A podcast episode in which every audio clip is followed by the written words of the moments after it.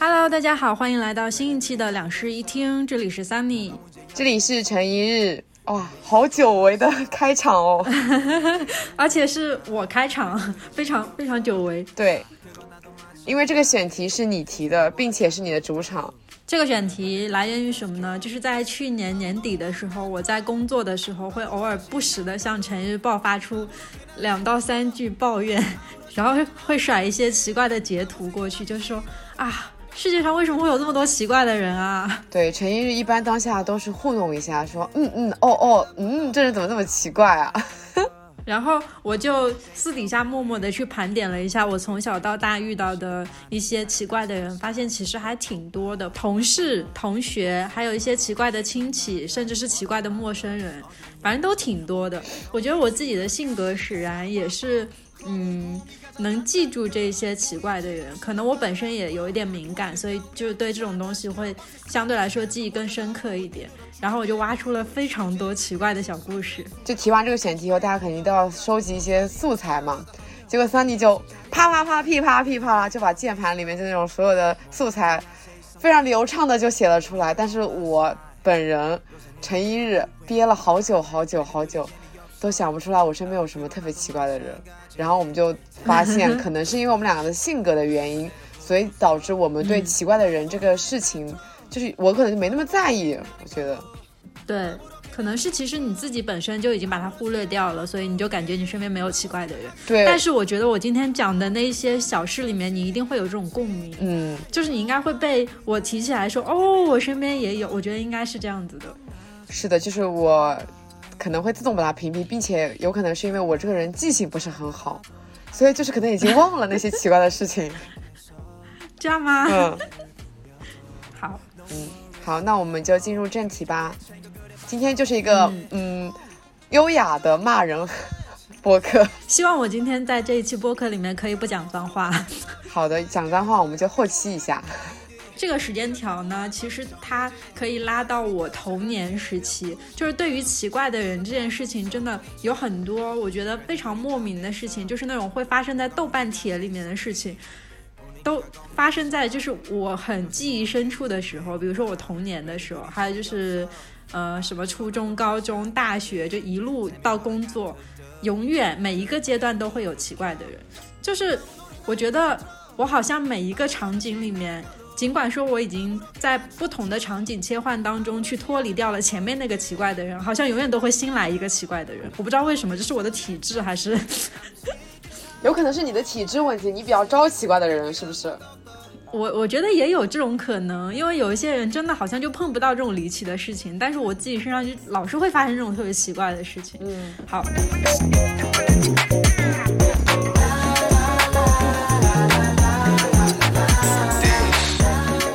我现在给大家讲我自己童年时候，呃，碰到的一些奇怪的人啊。我这里讲两个非常具有代表性的。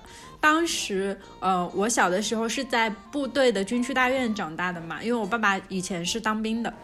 然后呢，小的时候就是我们那个部队的大院，那个时候所有家属的房间其实全部都是开着门的，就是妈妈们大家也不会去管说，呃，家里面会不会丢东西，因为是军区里面，所以基本上不会有什么丢东西的，对这种。然后大家邻居之间的关系也都很好，所以就都是开着门的，然后小朋友也都能玩到一起。就是，然后像那种晚上吃饭啊啥的，还会经常串门什么。就是，请回答一九八八军区版是不是？啊，对对对对对，有这种感觉。然后故事就从这里开始了。这件事情呢，就是最开始的时候，其实我是记不清楚的，因为我的妈妈曾经和我说过，说我们军区大院里面有一个小孩非常不懂事。那个小孩呢，他当时很小，他应该比我那个时候小个两三岁，然后呢，我那时候是五六岁的样子，那就是非常小的一个小朋友，可能还不太懂事的一个小朋友。他会干嘛呢？他会把他看到的任何喜欢的东西偷偷的拿回自己的家啊。就是很好笑，但是那个时候他才可能两三岁嘛，就是我们还能理解的是他可能不太懂事，然后偷偷的把自己喜欢的东西拿回去这件事情，就其实，在那个时候就觉得还能理解。然后当时在我们的那个大院里面有一条定律就是每一个妈妈发现自己家里面有什么东西丢了，比如说孩子的玩具丢了啊，或者是家里面的某个小工具丢了什么，第一反应就先去那一家找，八九不离十都能在他们家找着。但是他们家其实可能并不缺那个东西，是不是？对，不缺，就是那个小孩纯属说好奇心重，或者我喜欢，然后我就拿走了。然后呢，那个小朋友他的妈妈其实也因为这个事情打骂过他很多次。然后我们本来以为就是等到他稍微长大一点、懂事一点，就是上了学之后应该就不会拿东西了。但是结果我不知道他们家里面是怎么教的，那个小朋友就变本加厉，不知道为什么，在后来五六岁、六七岁的时候，他就开始把别人家里面稍微。嗯，就是稍微值钱一点的东西，也不是稍微值钱一点的东西，我觉得就是在他的概念里面更好玩一点的东西都拿回家。然后比如说像那种就是呃什么台灯啊，然后还有那种就是好玩一点的电动玩具啊，这很大件哎。我为什么会突然记得这个小朋友呢？是因为我小的时候有一个很喜欢的玩具，嗯，是我的。呃，一个亲戚当时给我买的一把水枪，那个水枪你知道，在我小的时候真的非常的先进，就可以这么说，因为它是一把电动水枪，不是不是那种，就是那种需要用手去拉滋滋，然后再把它滋出去的那种水枪，是个电动水枪，就是你只要把水装进去之后，扳那个扳那个扳钮，然后它会一阵电流声发出，然后滋闪着红光把那个水给滋出去。我非常喜欢那一把枪，然后就是喜欢到什么程度呢？我晚上都抱着它睡觉的。但是有一天我下课回来，那把枪不见了。等一下，你说你也很奇怪，谁会抱着水枪睡觉啊？可是那把枪我很喜欢啊，然后我不放着吗？我就是因为很珍爱它，所以我就抱着它睡觉。别的小女孩子在抱着洋娃娃睡觉，你抱着水枪睡觉，你也很奇怪吧？但是在那个时候，拥有一把就是人人都羡慕的电动水枪，你不觉得这真的是一件非常荣耀的事情吗？好的，水枪不重要，对不对？你仔细想一下。总之就是那个玩具我非常喜欢。然后有一天我下课回来之后，发现就放学回到家，发现它丢了，我就去问我妈妈说我的水枪呢？然后我妈说不知道啊，就开始找嘛，满家里面乱找，找找找找找不着。然后我妈就说，哎，搞不好是在那个小朋友家里。然后就领着我过去了，结果在他们家的柜子里面翻出来了。哇！就是这件事情，他当时其实当时没有给我造成什么特别大的心理阴影了，因为他后来是找到了。但是，就是我印象真的很深刻，这件事我甚至记到了现在，我都能完整的记着那把水枪的样子。所以我很好奇，他到底是怎么样一种心理啊？我也不知道，而且那个呃，我听我妈妈说，那个阿姨其实是有对那个女孩子在进行一些教育的，而且是个小女孩哦，就还不是说皮的那种小男孩什么的，是个女孩。然后我就觉得其实挺奇怪的，包括说她后来的那些变本加厉啊什么的，就让我觉得可能是不是还是父母教育什么的没有做好，反正非常奇怪。到后来他们那一家人就是嗯，其实跟我们。大家相处的关系其实还蛮不错的，但是如果说谁家丢了什么东西，都会下意识第一反应就是是不是他们家小孩拿了，我觉得就很不好。就直到我们家转军区去了别的军区大院，在那个之前，好像大家都是有这么一条定律，说谁家丢了东西就一定是那个小孩拿的。所以尽管说我不知道他现在会变成一个什么样的孩子，但是我觉得像这种童年其实就嗯蛮奇怪的，嗯，就我没有办法理解的事情。你这件事情让我想到了我小时候一个很奇怪的事情，本来没印象的，但是的确你一说我就想起来了。我小学二年级的时候，有一个同学他的那种铅笔卷笔刀丢了，然后呢全班都找不到，最后不知道为什么就有人诬陷是我拿的，然后我好像也知道是谁拿的，但是我又说是我说是那个人拿的呢，老师不相信我，因为老师特别喜欢那个同学。嗯，最后那个卷笔刀真的在我的抽屉里面被发现了，哈，对，然后我就被打手心打了好几板，我至今也不明白这件事情到底。这个是，你这个是被污蔑，我觉得很奇怪。小学的时候吗？小学二年级嘛，所以我其实记得已经不太清楚了，但我清楚的记得我是知道是谁拿的，并且我跟老师说了是他拿的，但老师不信。我的天哪！给我的童年造成了一定阴影。为什么小小年纪会做出这种事情？然后我很讨厌，很讨厌那个班主任。幸好我三小学三年级的时候又换了个班主任。我觉得那个班主任也有问题吧。嗯，对，这个老师也就是不明辨是非的那种，就是喜欢谁就直接给别人扣帽子。这是一个插曲，对，这是一个插曲。然后说到这个，接下来就要说第二个我记忆非常深刻的小朋友，那个是在我初中的时候碰到的。当时我已经是一个懂事的状态了，然后那个小孩他还是很小的一个小孩，是我们亲戚家的一个小孩。我呢是从小学就开始追星了的，我那时候就很喜欢周杰伦嘛，嗯，然后我在初中的时候就攒了很多零花钱去买他的 CD 啊，还有磁带啊什么的这些东西，所以家里面就是在我的书书桌前面其实是堆了一排周杰伦的周边的。然后这个周边呢，我平常是不太让人碰的，包括我妈她去打扫的什么，我都会说书桌我自己来擦，就是你不要去碰我的这些磁带跟 CD 什么的。然后我就以为我只要放在那边，并且好好的把它收收起来，就不会有任何人会碰到它，然后也不会，呃，有什么问题嘛。直到说我在初二那一年过年的时候，家里面来了一些奇怪的亲戚，他们带了一个小朋友过来，那个小朋友我已经不记得几岁了，但是我感觉也就五六岁、六七岁，反正也是没有太懂事的一个状态的那种小孩。他把我的周杰伦 CD 掰掰碎了啊，就是那张圆碟片哦，掰碎了。他他在书房里面玩，对，掰碎了。我不知道他哪来那么大的力气就给我掰碎了。事情当时是这样子的，我们一家人在外面待客嘛，就是当时亲戚来的话，我肯定要坐在外面陪大陪大人喝喝茶。就是讲讲话什么的，然后呢，那个小朋友，我爸妈就说你可以在家里面随便玩一玩，然后还叫我拿我的玩具去给他玩。然后当时因为我已经大了嘛，我已经是初中生了嘛，所以家里面有一些娃娃，还有一些就是拼图什么的，我其实都不玩了，所以我就拿出来给他玩。然后我们书房是有一块地毯的，就让那个小朋友坐在我们的地毯上面，然后玩那些就是拼图啊、娃娃之类的，我觉得应该是没有什么问题。然后过了一会儿之后，我就出去了嘛。出去完了以后，没多久我就听到那个小朋友在里面哭了，就是他他掰碎了我的 CD，他还坐在地毯上哭了。哦莫！我走进去的时候被那个狼狈的样子给惊到，就是我地上散了很多我的 CD，然后他手里的那一块给给他掰碎了，而且那一块我至今都没有买到，就是它其实是一块，哎，怎么说呢，在当时是限量发售的 CD，然后被他给掰碎了。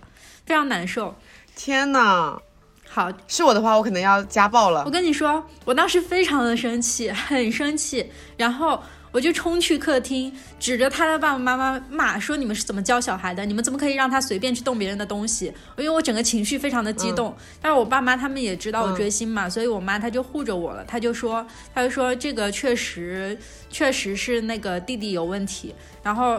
然后就跟那个阿姨沟通说，你你看看能不能说陪孩子一块，就说我们家这个小孩追星追的也挺挺挺猛的，然后说这个东西他也非常喜欢。如果这样子的话，你看感觉解决不了，就是我妈会在中间调和嘛，大概就是进行了这样一番的交涉。你知道那个阿姨说什么吗？那个阿姨就是典型的那种，是不是说不就是一块 CD 吗？对对对对对，我已经想象到那个语气了，我要气死了。然后说。说我儿子现在太小了，就什么事情都不懂，什么什么，你知道吧？就是那种皮孩子，他们家长会发出的言论。哇，我当时真的，就我已经不知道我该怎么去形容那个时候的心情了。然后我在客厅直接就哭了，因为我那个时候感觉很离谱，就是那个小朋友做出的事情让我也也觉得很离谱，他的爸爸妈妈说出的话也让我觉得非常的离谱。然后我就望着我的爸妈，直接就。嗷嗷大哭，就是作为一个初中生不应该哭的那种哭，因为我知道那个东西对我有多珍贵嘛。然后我妈也愣住了，愣完了之后就又进行了一番交涉，就是跟他们讲说需要赔偿啊什么的，然后就来安慰我嘛，说阿姨一定会给你搞一块新的过来。然后我就。呃，我们家后来就把那个亲戚送走了，然后我我跟我妈说，以后再也不要让他们来我们家了。我妈也照做了，就是我觉得这一点我父母还是很好的，就是他们真的有在尊重我的意见。但是那个 CD 因为买不到了嘛，它本来就是限量发售的 CD，然后那个阿姨后来也没有再赔给我，所以我就蛮遗憾的，一直都觉得。我跟你讲，我是那种从小到大对亲戚的小孩都特别特别特别冷漠的人。哦，我也是。我冷漠到，就是只要他们来我家，我就会把自己关在门房里面，然后把门反锁，绝对不让他们进我的房间。我甚至都不会出去招待他们，直到他们走为止。哦，那我冷漠到这种程度。一点点。所以其实我的那些侄子啊、侄女什么的，从小到大对我都是非常的尊敬的。对我刚刚保持着很强烈的距离感。可以。哦，我是那种，就是我爸妈会让我出去代课的话，我还是会在外面做一下的。所以就是，嗯，还是会遵遵照一些家长的指令吧。然后就出了那样的事情。然后我跟你讲，就是有一个小的延伸，是我之前以前看过的一个帖子，就非常。算是非常解气的一个帖子，就是很真实发生的一件事情哦。事情是这样子的，就有一个小孩，他去亲戚家做客的时候，往一个姐姐的钢琴上面洒了水。然后你知道钢琴这个东西，你往里面洒了水之后是很难修的，因为它里面有很多的那种琴弦元件嘛，然后包括一些部件，就是沾了水之后，钢琴是会受到损害的。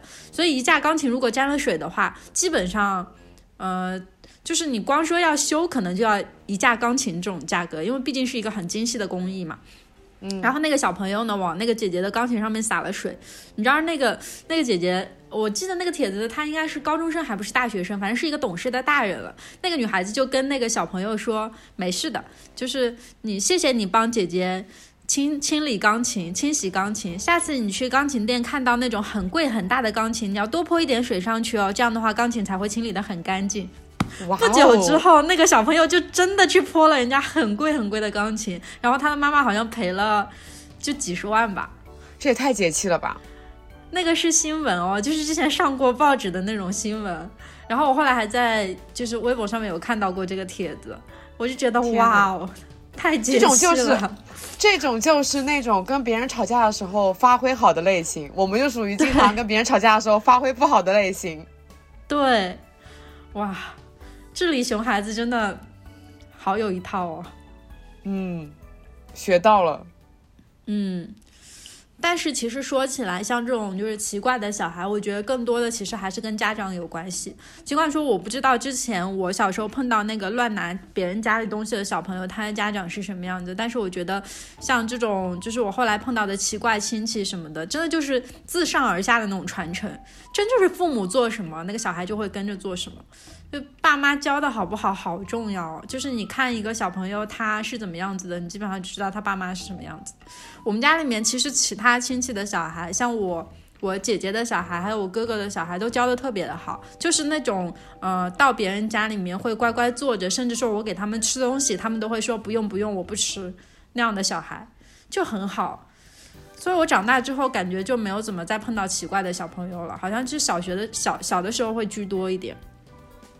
嗯，其实我感觉我碰到的奇怪的小朋友还挺少，主要是我可能不怎么接触小朋友，我会直接下意识的就先拒绝他们，直接房门一关，不与我无关。嗯，这么一想，我爸妈还挺纵容我的。一般像我这样的态度，算是会被亲戚说这个人怎么这么没礼貌啊之类的。对对对，但好像我爸妈也没有管我怎么样，就是他们就觉得哦，懂你，懂，就是明白我不喜欢小孩这件事情。啊。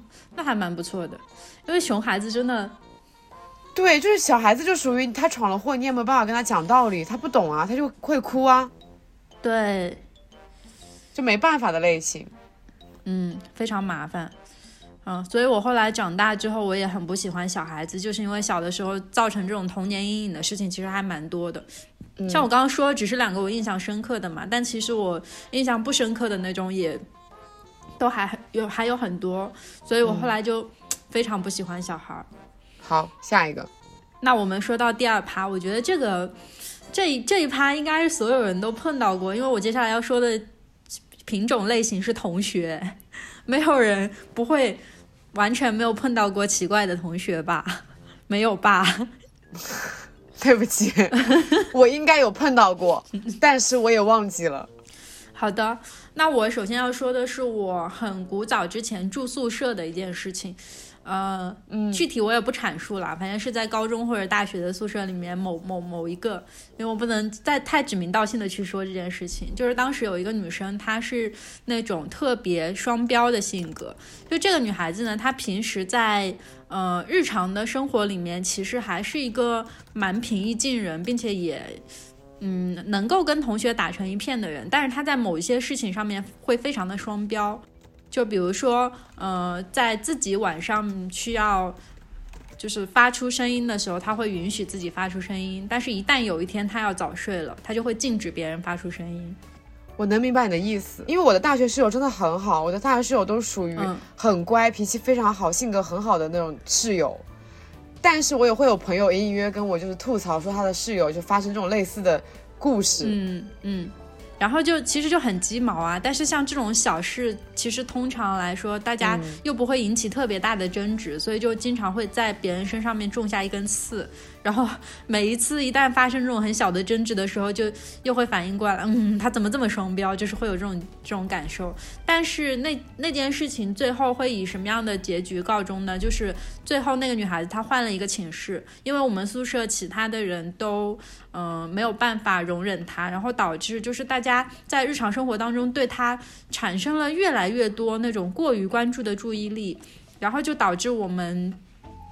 我觉得现在现在我看来，就是那时候做了一件不是特别好的事情哦，就是我们单独拉了一个群，然后会在那个群里面偶尔会去讲那个女孩子的坏话。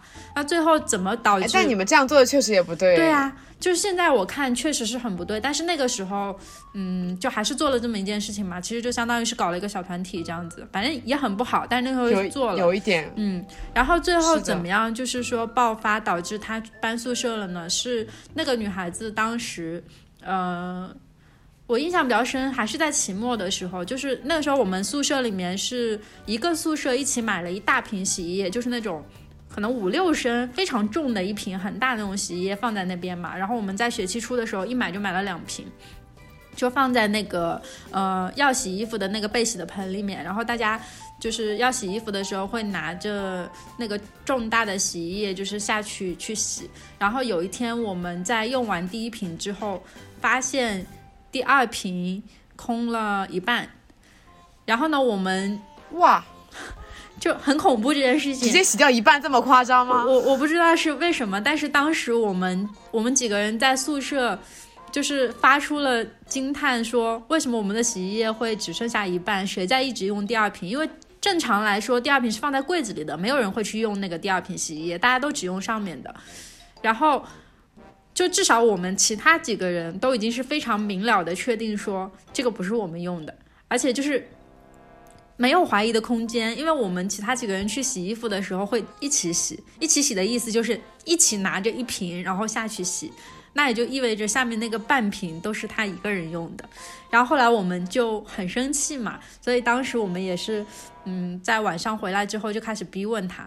然后他就承认了，说那那一大瓶都是自己洗的。然后我们就跟他讲说，你这样子其实还蛮过分的，因为我们前面一瓶那么大的洗衣液用了差不多有两个学期，然后他一个学期就用掉了那个大半瓶嘛，就是，嗯，反正。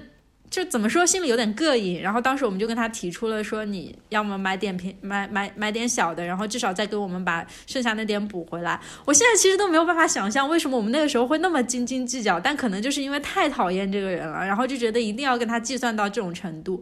然后他就跟我们翻脸了，就在宿舍大吵一架。吵完之后，第二天他就去找了老师，然后决定说要搬宿舍，所以他就搬离了我们宿舍。但是我现在跟很难讲，嗯。其实其实有可能啊，从他的视角来讲，感觉你们才是那个奇怪的人。对，就不好说。他会有一点沉浸在自己的世界里面。对对对对对。而且你们确凿是在孤立他。嗯，我们那个时候搞小团体真的不是很好的做法。而且而且，其实最开始为什么我们会孤立他，真的就只是一些很小的事情。但是那些事情就是可能每天都在发生啊什么的，然后就导致我们开始对他讨厌。但是那个女孩子也确实做了很多，就是细节上面让别人很不舒服的事情。那我有一个问题啊，就是你们有明确的跟他。坦白说，一件一件摊开来讲，说我们觉得你这样做是不对的吗？没有，有跟他聊过这件事情吗？没有，没有啊，居然没有。这个就是我们后来觉得，觉得就是很，就是自己也是做的不太对的一件事情，就是只是单独的去判断了他的某一个行为惹怒了我们，然后我们就自己去搞了小团体，就这个就是很不好的事情。其实我们其实有隐隐约约的提过，我觉得大家都是有提过，但是就是。他没有管吧？就比如说像之前他会带别的宿舍的朋友来我们宿舍里面玩嘛，然后像他们两个人有的时候晚上会讲话讲到很晚，然后其实我们其他几个人也都要休息了，他就会说，他就会说我好朋我好朋友好不容易来宿舍玩一下，你们怎么那么小气？什么什么什么，就是这种事情。然后那一趟我我为什么对这件事情印象还比较深，是因为我当时呃隔壁床的那个室友，他那天晚上身体还不舒服，然后我去帮他买了买了药回来的，所以他是要早睡的。早睡，你想到下面还有两个人在那边讲小话，就很难受嘛。所以我当时就在宿舍里面讲说，呃，要不别吵了，他今天身体不舒服，就是你们俩如果要玩的话，可以去那个朋友他们宿舍里面玩。就是我大概也是这么说了一下，但是他没有理。通常来说，就是我们好像都有隐约的去提过，但是他没有管我们，所以我们就。嗯，直接选择了孤立。他肯定是有问题的。我觉得他最大问题就在于他没有那种同理心，他不会去照顾别人的情绪，就是蛮以自我为中心的。嗯，对。但是如果是现在的话，我觉得我们还是应该会摊开来去跟他讲清楚。那个时候，对大家就没有这个反应。那时候大家都也是大学生嘛，可能本身考虑的问题的面就会比较窄。对。所以其实，如果说有正在听我们这个播客的大学生，或者你有同寝室那种宿舍的舍友，有碰到相似的问题的话，我们会建议你们不要说像之前那种不懂事的桑尼一样搞小团体，而是先试着说摊开来讲，你大不了就吵一架嘛。对啊。我觉得不行就吵一架嘛，吵开了其实什么都好了。我觉得就是人嘛，肯定都会有一些缺陷的，但是嗯，也不是说不可原谅，因为像这种很小的事情，其实都是能解决的。我觉得这样子听下来哦，关于奇怪的人这一点，好像都是在同一个打在同一个点上了，就是那个人没有什么换位思考的能力。嗯，他但凡懂得换位思考，就相当于他懂事一点，他可能都不会这样去做，他就是觉得。我自己做的是对的，就一意孤行下去了啊，对，然后会被别人这样的行为就会被别人看成是很奇怪的一些行为，是吧？嗯，确实，对，这么说的话好像对吧？但是我要讲的就是我之前讲过的那个故事。我大学的时候不是交往过一任男朋友嘛？那个男前男友是真的很奇怪。这故事感觉已经有听众讲过了，但是这个是我人生里面我觉得遇到过最奇怪的人。你再说一遍吧，给大家再说一遍。就他奇怪到他他跟我分手以后，就我们就没什么联络了嘛。虽然彼此没有把彼此删掉，嗯。然后呢，我有一天在刷我们学校的那种，呃，匿名留言墙的时候，刷到了一条，但就是一条就是祝福我的前男友的名字以及我的名字出现在那个留言墙里，说祝福我们长长久久的在一起。我就去截图给他说，呃，我们不是已经分手这么久了，为什么还有人在祝福我们？他说，是你是我搞错了，他里面那个名我的那个名字啊，不是指我，而是指他的现女友，他的现女友跟我的名字一模一样，三个字都一模一样。我承认我的名字可能是有那么一点烂大街吧，但是你也你你交往一个一模一样名字的人，你不膈应吗？是吧？我那个时候听到很震惊，现在听到还是会反复震惊，对吧？这件事情也就算了。然后在我们分手有两年以后，我都忘了多久了，反正就很久很久很久以后，在某一个深夜，我当时跟我朋友在外面玩嘛，当时应该已经十一二点了。嗯，我突然收到他的微信，跟我来道歉，就是真的什么都没有，没有前因后果，跟我说对不起。我说你神经病吧，因为是突然。大半夜喝多了，然后来跟我道歉吗？嗯，我说你干嘛道歉？他说，呃，就突然想到了当时在一起的时候对我不是很好。我说没有啊，我们当时不是非常正常的，就是冷淡的、和平的分了手嘛，并且是我提的分手啊，你也没有对我进行一些什么不好的行为啊，只是我觉得我们好像没什么感情的，我就提分手了。他说我知道，但还是对不起，希望你能接受我的道歉。我说。我不觉得我应该原谅你什么，所以我不我不接受你的道歉，我把他拉黑了。这件事情还没有结束，可能又过了那么一年。嗯，他去就是当当时应该是我朋友已经睡了，然后在某一个凌晨两点的时候，他给我们的一个共同好友问发短发消息说问这是我的电话号码吗？没有前因后果，只问了这么一句，然后我朋友没有回他，他跟我讲了这件事情。这才是真正的奇怪的人吧。我完全搞不懂他到底怎么想的哎，他也不是，那我我真的不觉得他碰到过这种奇怪的前任，我真的不是觉得他对我念念不忘，我也不是觉得他想跟我复合，他就是很奇怪。但是我我有听到过那种就是帖子，就是看到过那种帖子里面说，就是自己的前任啊，在自己分手之后，嗯、可能半年或者一年之后，突然间给他发消息说：“你想清楚了吗啊？？” 我真的不理解。对，我想清楚了好几个这样跟你交往是我一生的遗憾。哇，太好笑了！就是那种我半夜会在被窝里笑出声的地步那种帖子，你想清楚了吗？他是不是在演一些霸道总裁的我不懂。剧本啊？哎，刚好就是说到这个奇怪的前任了，我接下来要引出的一个话题。叫奇怪的同事，为什么我说可以去接这个奇怪的前任呢？因为我不知道为什么，就是从我第一份工作开始到现在，我碰到的所有的奇怪同事全是男的。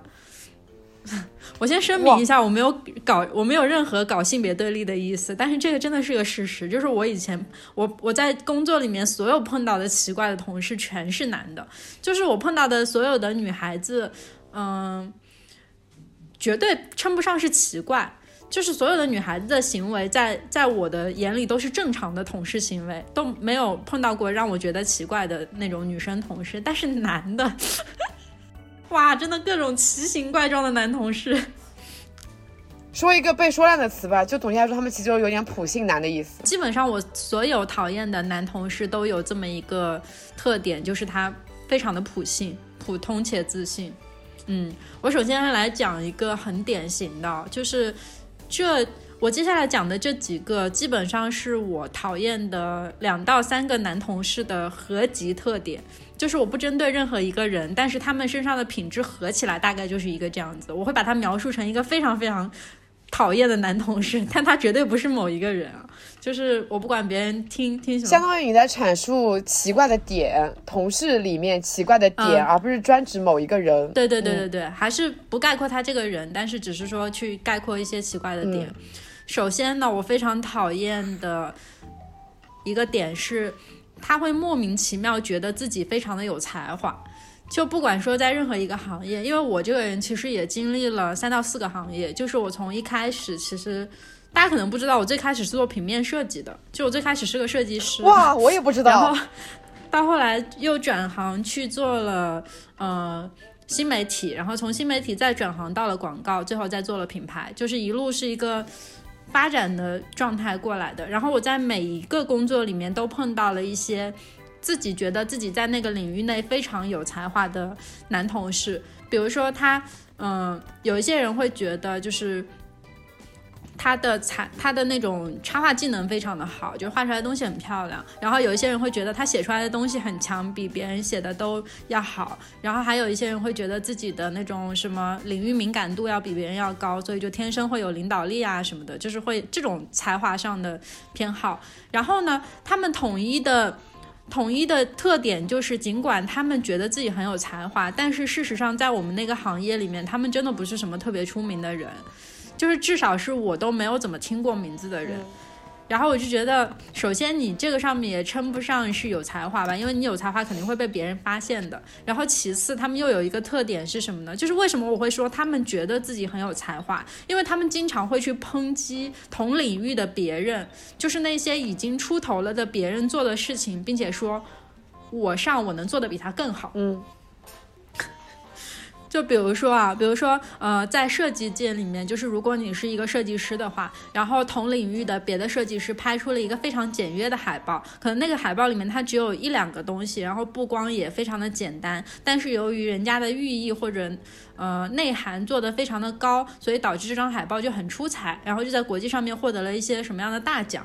然后这种东西通常会在工作圈子里面就迅速传开嘛，所以在设计圈里面就会说，哇，又有一些优秀作品出来了，然后大家可以观摩一下、学习一下什么的。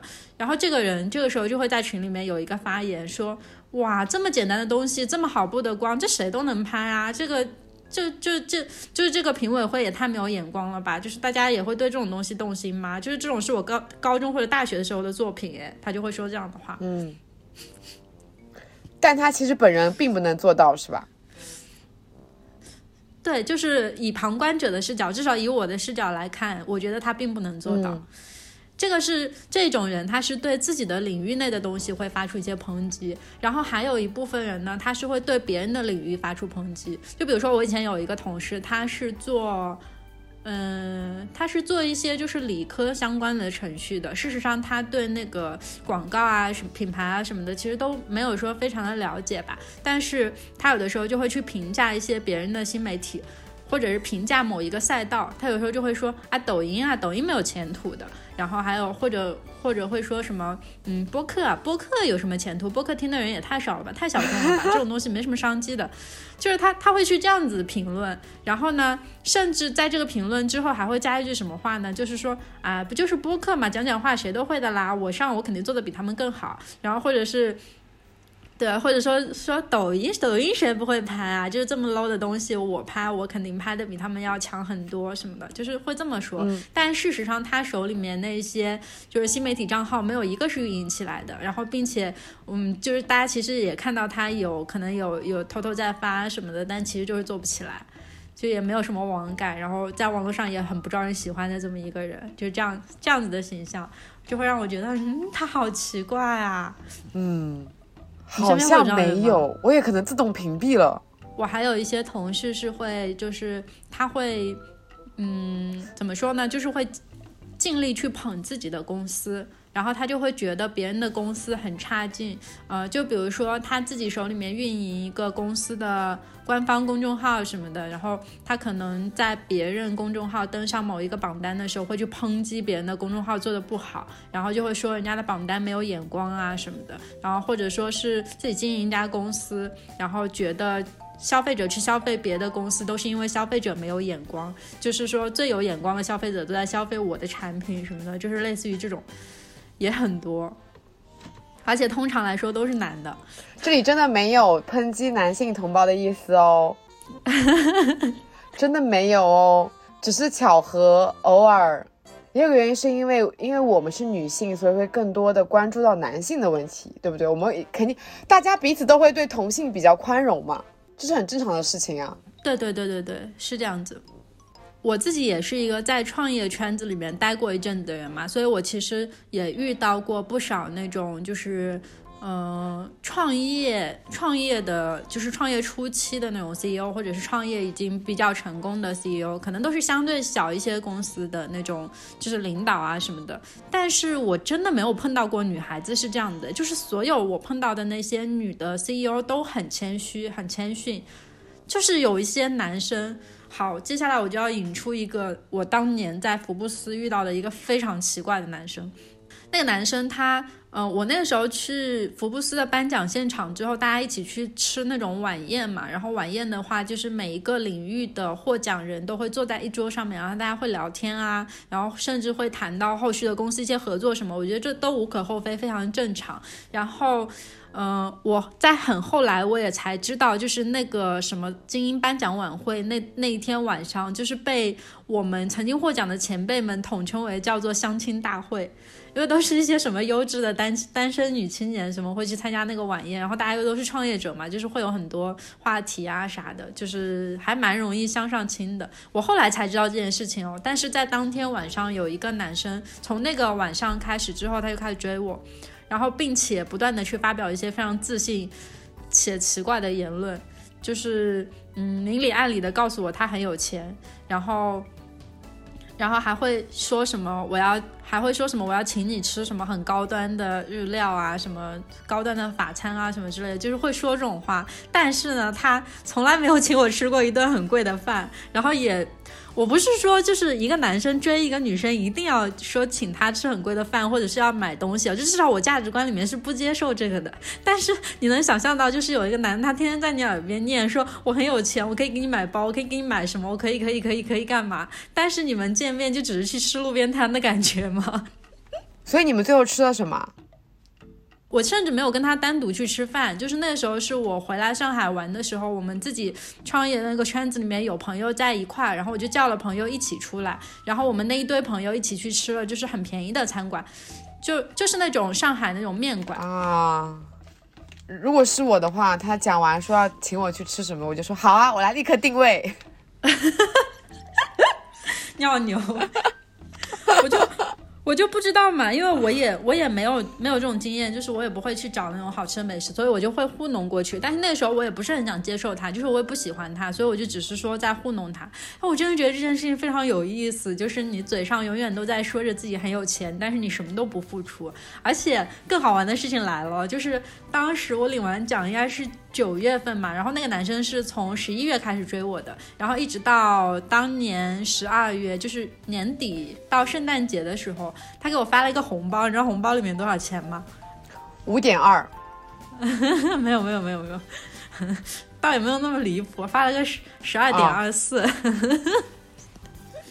哦莫，就是圣诞快乐，你不觉得这是件很离谱的事情吗？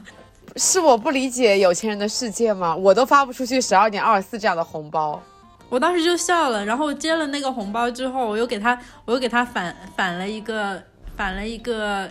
一百二十块四，一百二十二点二四对吧？啊，那一百二十二点四就是返了一个十倍的红包过去，然后我就跟他讲说，我不喜欢你，你以后不要再不要再骚扰我了。爽文女主，然后他他也没有接这个红包，他没有接这个红包，但是他从此以后就没有再来找过我了。但我真的觉得这是一个非常奇怪的男的。之前杨丽提出普通且自信的男的这个概念的时候，会被很多男生抨击说。普通怎么了？自信怎么了？我觉得普通和自信和男性这三个词之间都没有直对直接的关联，并且这三个词都不是一个贬义的词，甚至自信还是一个积极的词、正面的词。我觉得想要表达的主要意思在于你过于普通又过于自信了，一切都太过了。嗯，你如果只是个普通人，然后你对自己是很自信的。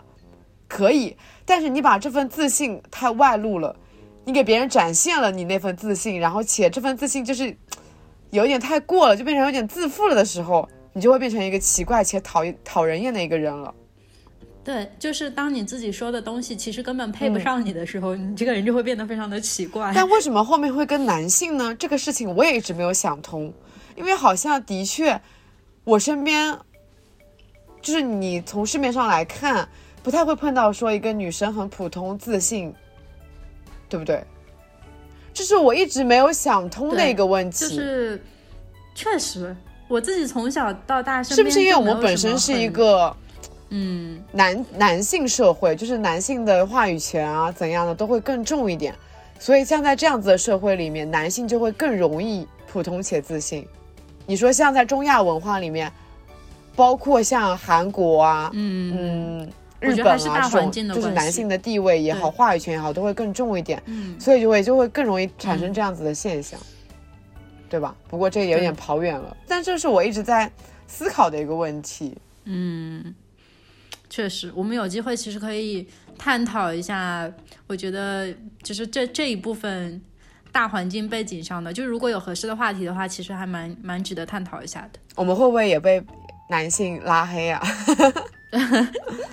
不至于吧？我觉得就是，嗯，因为如果我身边还是有很多很优秀的男性的，就是如果你不刺痛到他的点的话，他就不会觉得你是在说他，就反而是那一些就是突然被某些观点刺痛的人，就会觉得你是在骂我吧，然后他就会站出来反驳。所以稍微正常一点的，应该就不会觉得是在说自己，那不正常的就过滤掉了嘛。对，嗯。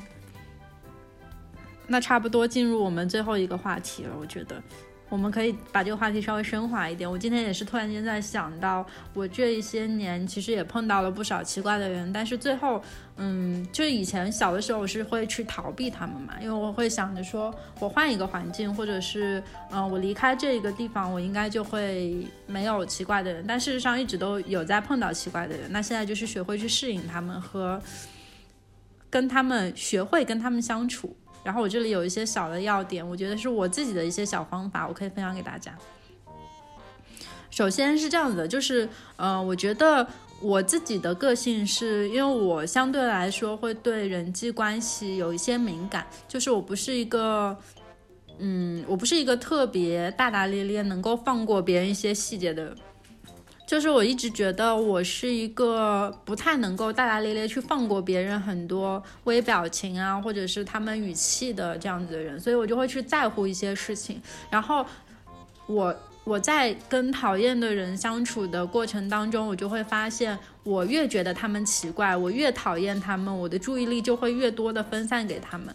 就比如说我之前说过的奇怪男同事，我后来会发展到什么程度呢？就是他在群里面讲的一句话。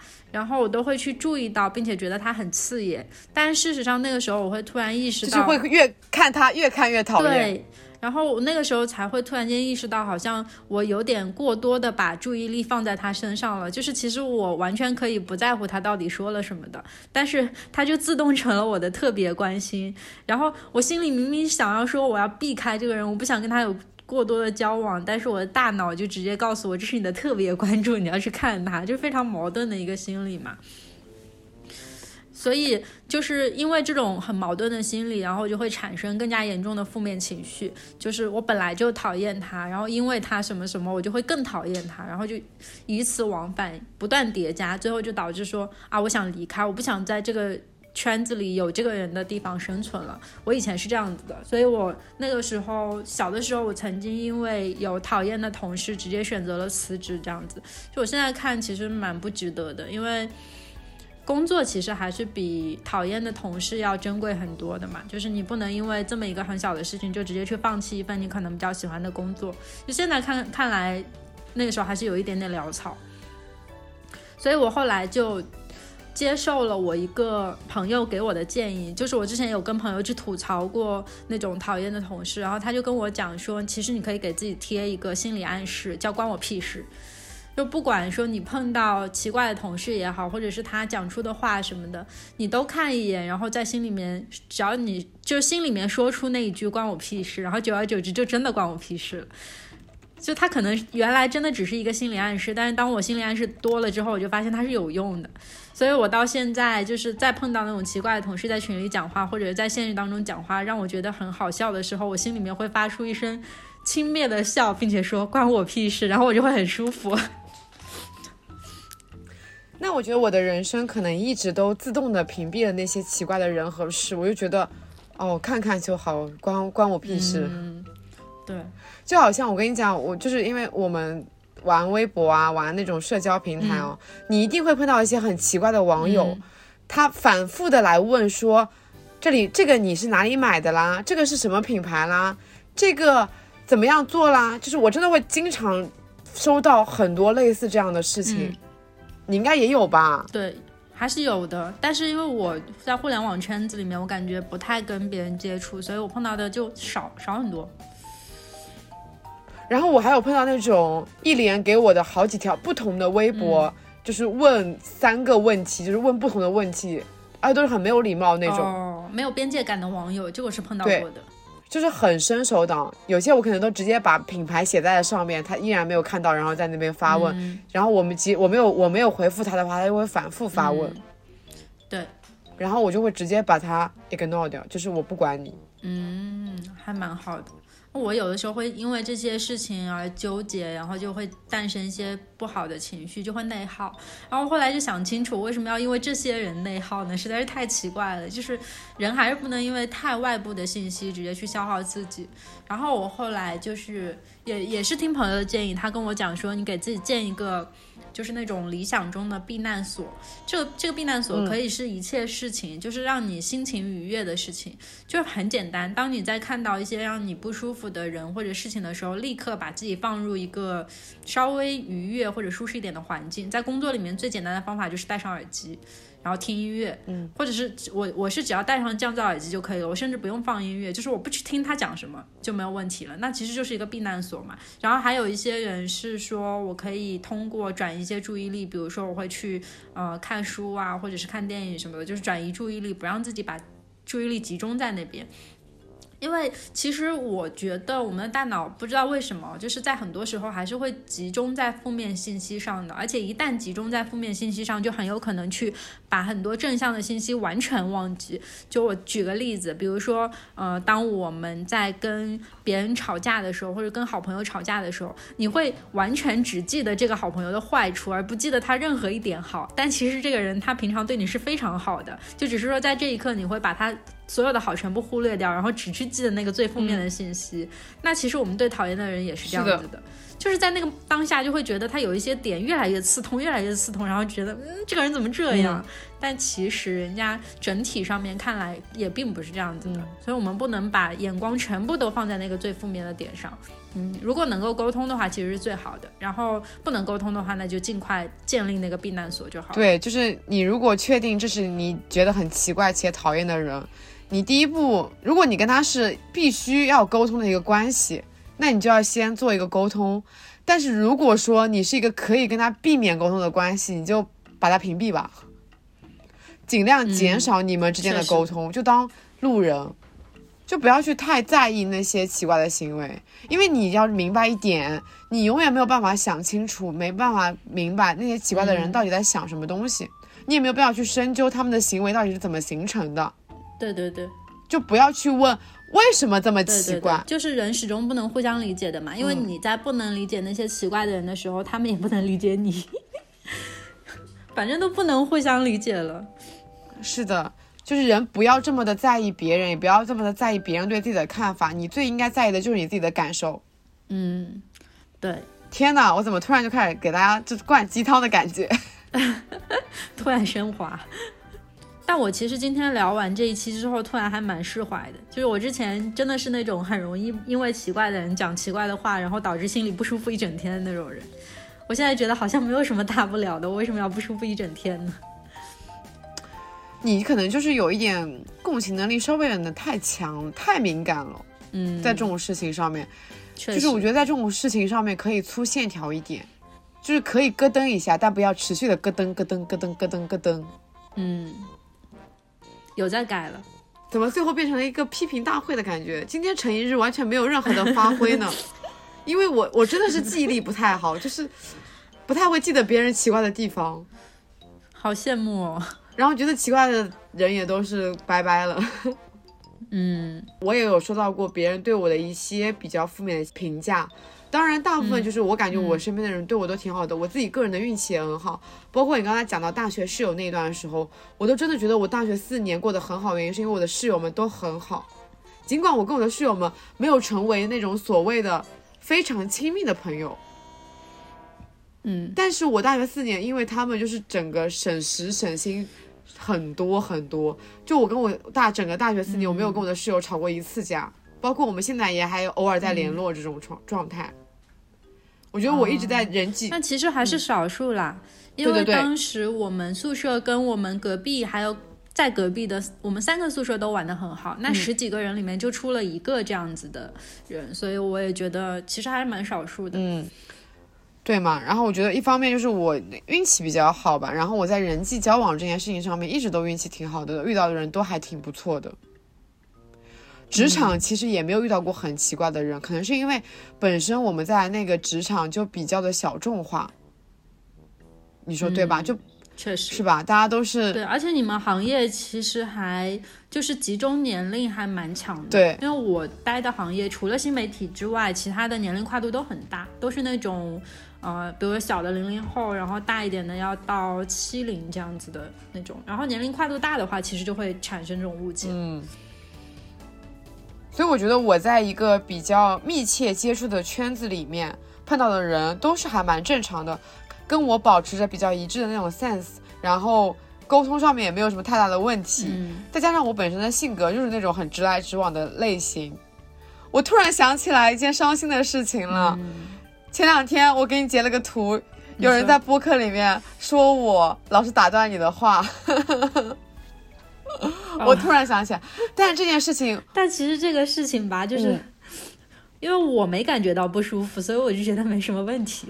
是之前也有人跟我反馈过这个问题，我觉得我，嗯，的确可，我觉得是因为我脑子动得太快了，别都不对，不是我脑子动得太快，是我嘴动得太快了，我脑子可能还没有想好，但我的嘴已经说出来了。这样子对人来说，对别人来说，可能的确在体验感上不是很好。但如果对方介意的话，我可能也会改一下。但还我大我的大部分朋友都也都不是很介意，大家互相抢话罢了。对啊，就其实还是会纵容的，而且我觉得。没什么问题，对吧？就自始至终我都没觉得你在抢话，是吧？我就是可能就大家的纵容，让我自己也意识不到会有问题，但也会，但是可能会影响到一些听众的感受。然后，毕竟这个播客是想要做给大家听的嘛，所以在未来的播客里面，我会努力不强化一点的。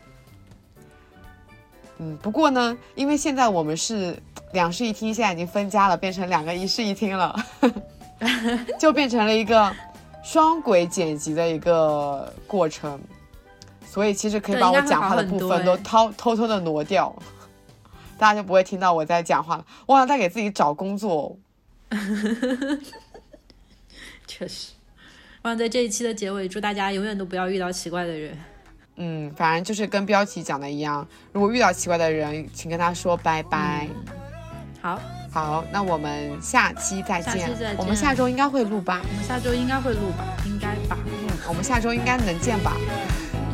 好，那就先这样，拜拜，拜拜。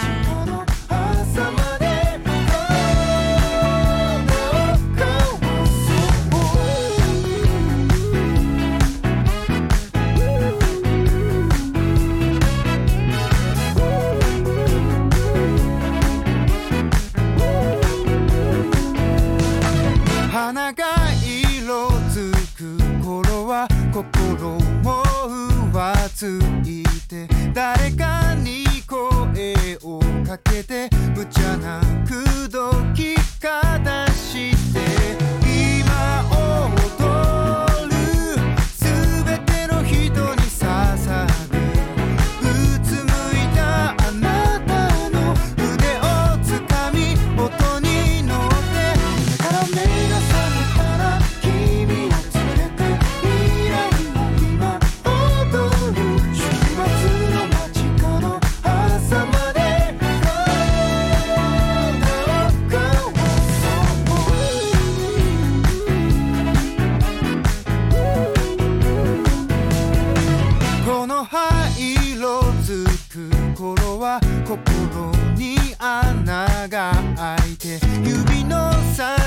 少し冷えてあなたの温度